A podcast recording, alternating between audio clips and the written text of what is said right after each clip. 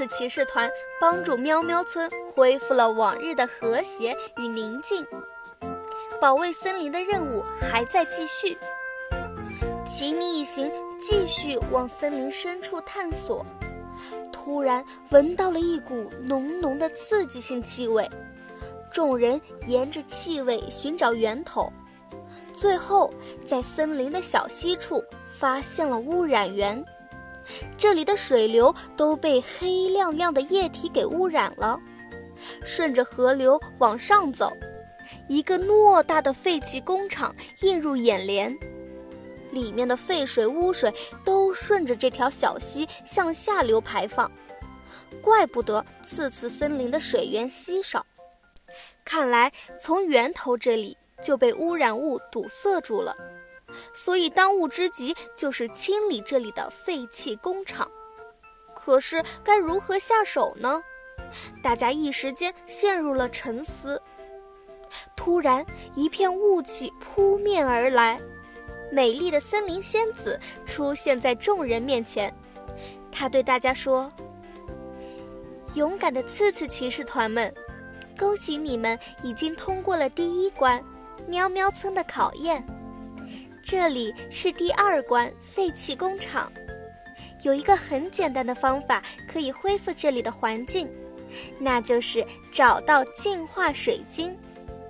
净化水晶就在水晶王国之中，加油吧，勇士们！随即大雾散去，森林仙子也不见了。看来我们接下来要去趟水晶王国了。到达了水晶王国。粉水晶、黄水晶、紫水晶等等各种色泽的水晶，在阳光的照射下晶莹剔透、闪闪发光。水晶是大自然造就的旷世奇石，它蕴藏着天地间的灵秀之气，让人不得不陷入它的美之中，无法自拔。突然，一阵喧噪的喇叭声吸引了奇尼一行人的注意。原来是水晶王国正在通过喇叭向全国发布重大事件：水晶女王有一只爱宠小黑猫，几天前突然不吃不喝，女王用了很多方法都没有办法改善。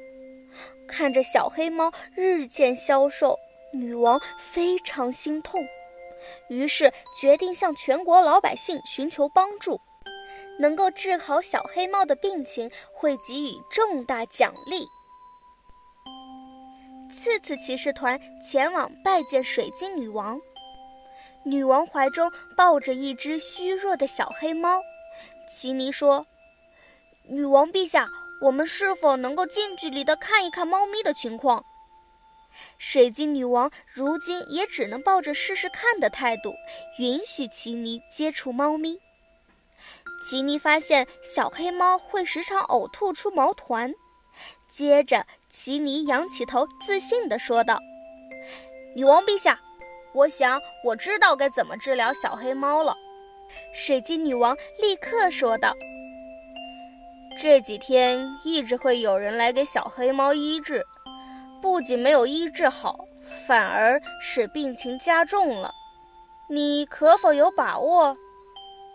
奇尼坚定地表示没有问题，接着就按照之前在喵喵村获得的喵喵草咖啡秘方，调制了一杯特饮，让小黑猫喝了下去。片刻，小黑猫果然活蹦乱跳了起来，又大口大口地喝光了喵喵草咖啡，然后用头蹭了一下奇尼，接着跳到了水晶女王的怀里。水晶女王激动地抚摸着怀里的小猫咪，向奇尼问道：“哎，为什么小黑猫喝了你调制的咖啡就好了呢？”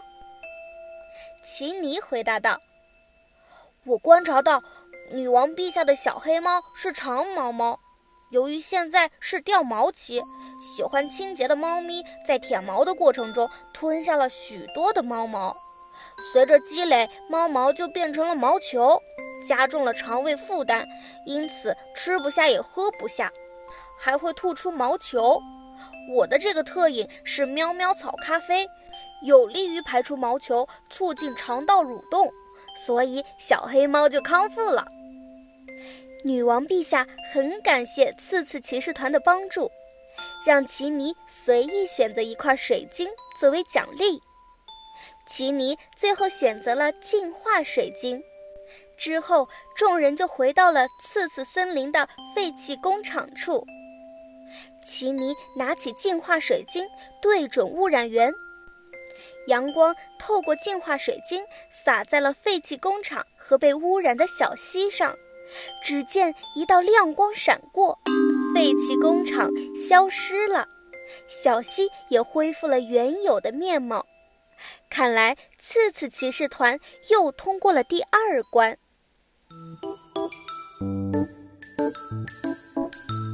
那么后面会有怎样的关卡等着次次骑士团呢？请收听下一集《酸雨云团》。